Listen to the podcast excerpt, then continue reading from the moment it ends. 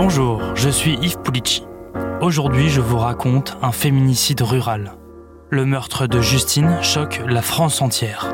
Surtout dans son village, celui de sa famille, et dans le village voisin, celui du tueur.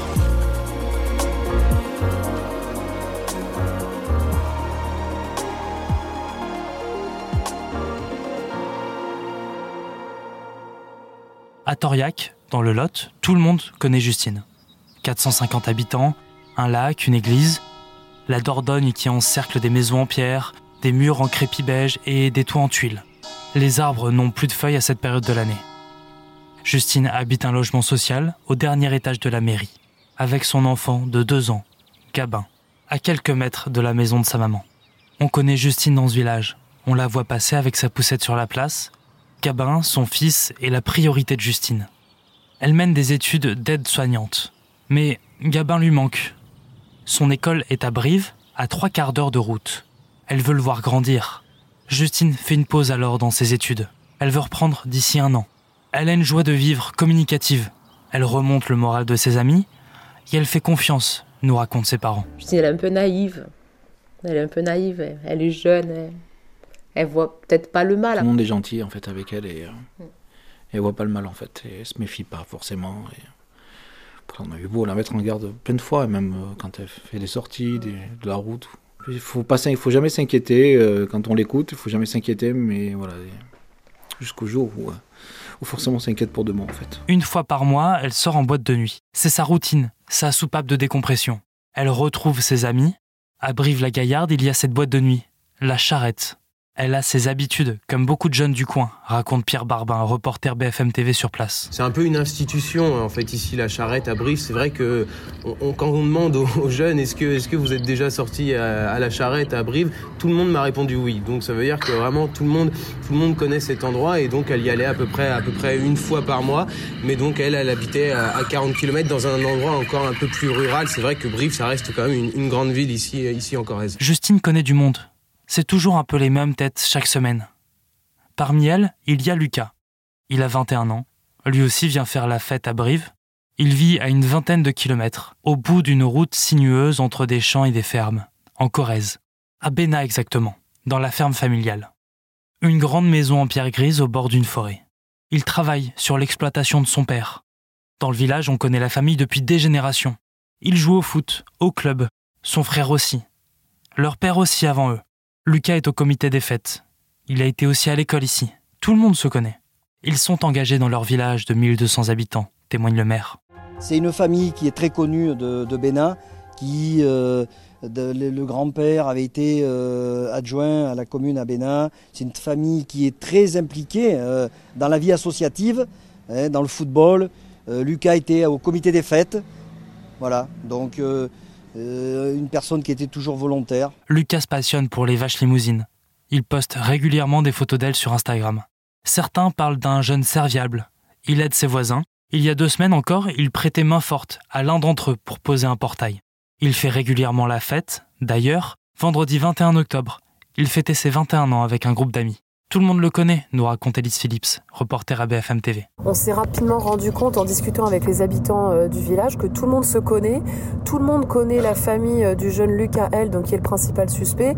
Euh, cette famille, elle est respectée dans le village. Tout le monde la connaît depuis plusieurs générations parfois. Donc personne n'a envie d'en parler en bien ou en mal d'ailleurs quand il s'agit du jeune Lucas L, parce que c'est un enfant du village qui se retrouve suspecté dans une affaire de meurtre. Donc ça, ça secoue beaucoup le village. Depuis que Lucas arrêté, plus beaucoup de monde ne souhaite parler de lui.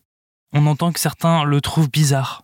Dans le quotidien Le Parisien, on découvre le témoignage d'un encadrant de judoka. Il avait un côté très impulsif, il pouvait être sympathique, gentil, on pouvait discuter avec lui, et puis parfois il fonçait sur les autres pour les renverser ou leur donner un coup de poing. Et puis il y a deux ans, il participe à l'incendie d'un hangar agricole. Lucas est la dernière personne qui a vu Justine. Vers 4 heures du matin, Justine Vérac sort de cette boîte de nuit pour prendre l'air. La jeune femme se sent nauséeuse. Elle est accompagnée de son ami Théo. Sur le parking, elle croise une connaissance, Lucas L, qui propose de rester avec elle. Mais quand Théo revient peu après prendre de ses nouvelles, ils ne sont plus là. Inquiet, le jeune homme tente de la contacter sans succès. Il échange alors des SMS avec Lucas L. Ce dernier répond qu'il n'est pas avec elle, puis s'agace. J'ai autre chose à faire que de penser à ta pote bourrée. L'inquiétude des proches de Justine monte encore d'un cran quand elle ne rentre pas chez elle, auprès de son petit garçon. Lucas a enterré Justine à la lisière de la forêt, celle à côté de chez lui. Il a utilisé un tracteur pour l'enterrer. Ensuite, il est allé voir un match de foot, comme si de rien n'était. La police a réussi à le retrouver grâce à la vigilance des amis de Justine, notamment celle de Théo. Je me suis pas méfié plus que ça parce que il me paraissait correct et gentil. euh, je reviens à la voiture et je vois qu'il n'y a plus personne, mais la voiture est toujours présente. Je me suis dit, il y a un truc qui va pas. J'ai regardé un peu partout. Pendant que je regardais, bah, je voyais que tout simplement, euh, je la trouvais pas, quoi. Du coup, je l'appelle et euh, il me répond. Et euh, du coup, il me dit comme quoi qu'il avait laissé Justine dans sa voiture, mais que lui, il était reparti parce qu'il avait des choses à faire. Je lui dis, mais t'as déconné, tu laisses pas une personne comme ça bourrée, tout ça, je t'ai fait confiance, franchement, je m'inquiète et tout pour elle. euh. À Béna, à Toriac, tout le monde est bouleversé, sidéré. On se retrouve devant la mairie pour en parler, pour parler d'autre chose, pour voir du monde. Alors aujourd'hui, nous ne savons pas tout. L'accusé ne parle pas, son village non plus.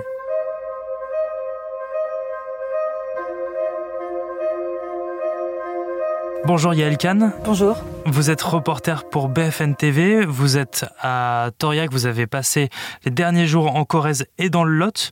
Vous avez passé notamment une journée, une demi-journée à Béna. Quelle est l'ambiance là-bas, dans le village de, Lucas?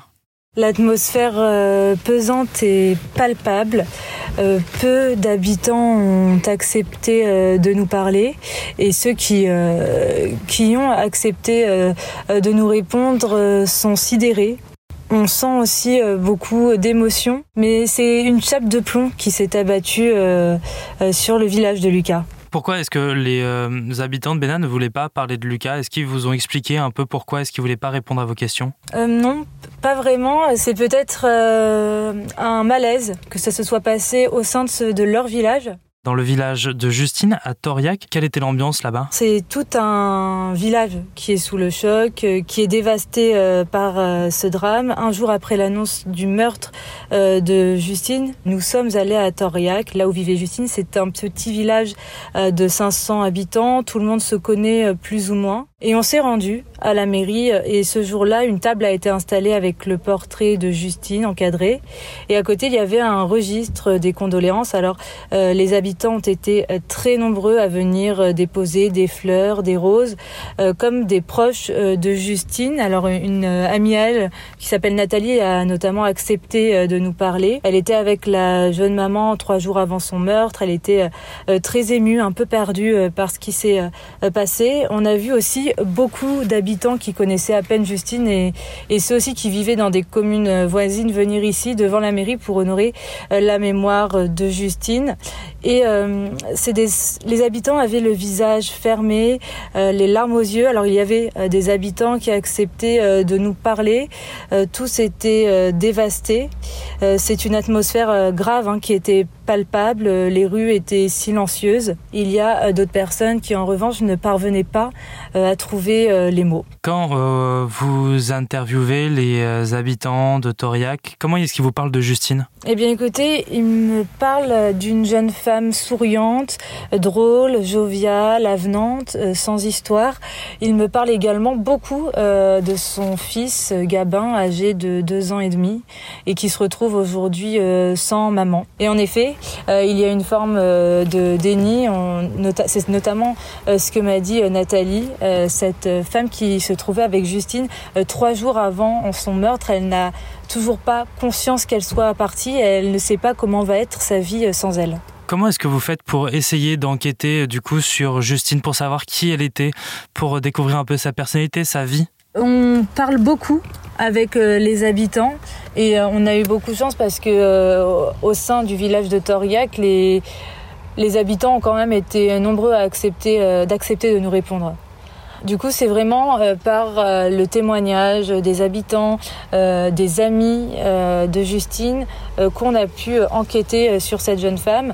Il faut savoir que les parents de Justine ont donné l'autorisation aux proches de cette jeune maman de répondre aux journalistes, sinon ils ne l'auraient pas fait. Vous, Yael, qu'est-ce qui vous a marqué dans la couverture du meurtre de Justine, dans votre travail? Là, je parle vraiment pour Toriac parce qu'à Bénin, il était très compliqué d'avoir des témoignages. Les gens euh, ne parlaient pas. On nous a gentiment euh, dit de, euh, de, partir. En revanche, à Toriac, on a eu évidemment des refus, mais les personnes étaient plus à même de s'ouvrir, de s'exprimer sur Justine. Et ce sont des personnes qui font leur deuil et qui parfois s'effondraient euh, devant nous en pleine interview. Voilà, c'est des personnes qui osaient euh, parler de Justine devant une caméra. Euh. C'était une façon de, rendre hommage à Justine, de, témoigner. Ah oui, totalement. C'est vraiment ce, qu'on ce que l'on m'a dit. C'était une façon de rendre hommage à cette jeune femme pour qu'on sache qui elle est vraiment, pas qu'on entende, et pas que l'on entende euh, tout et rien euh, sur cette jeune fille. L'image euh, que ses habitants et que ses proches qui ont accepté de témoigner ont souhaité montrer, c'est celle d'une fille joyeuse, bienveillante, solaire, qui n'avait pas d'histoire. Et c'est et c'est ça, c'est d'autant plus ça, ils ne comprennent pas comment ça a pu arriver. Merci beaucoup Yael. Merci d'avoir écouté ce nouvel épisode du titre à la une. J'espère qu'il vous a plu. N'hésitez pas à lui mettre une note et un commentaire. À demain.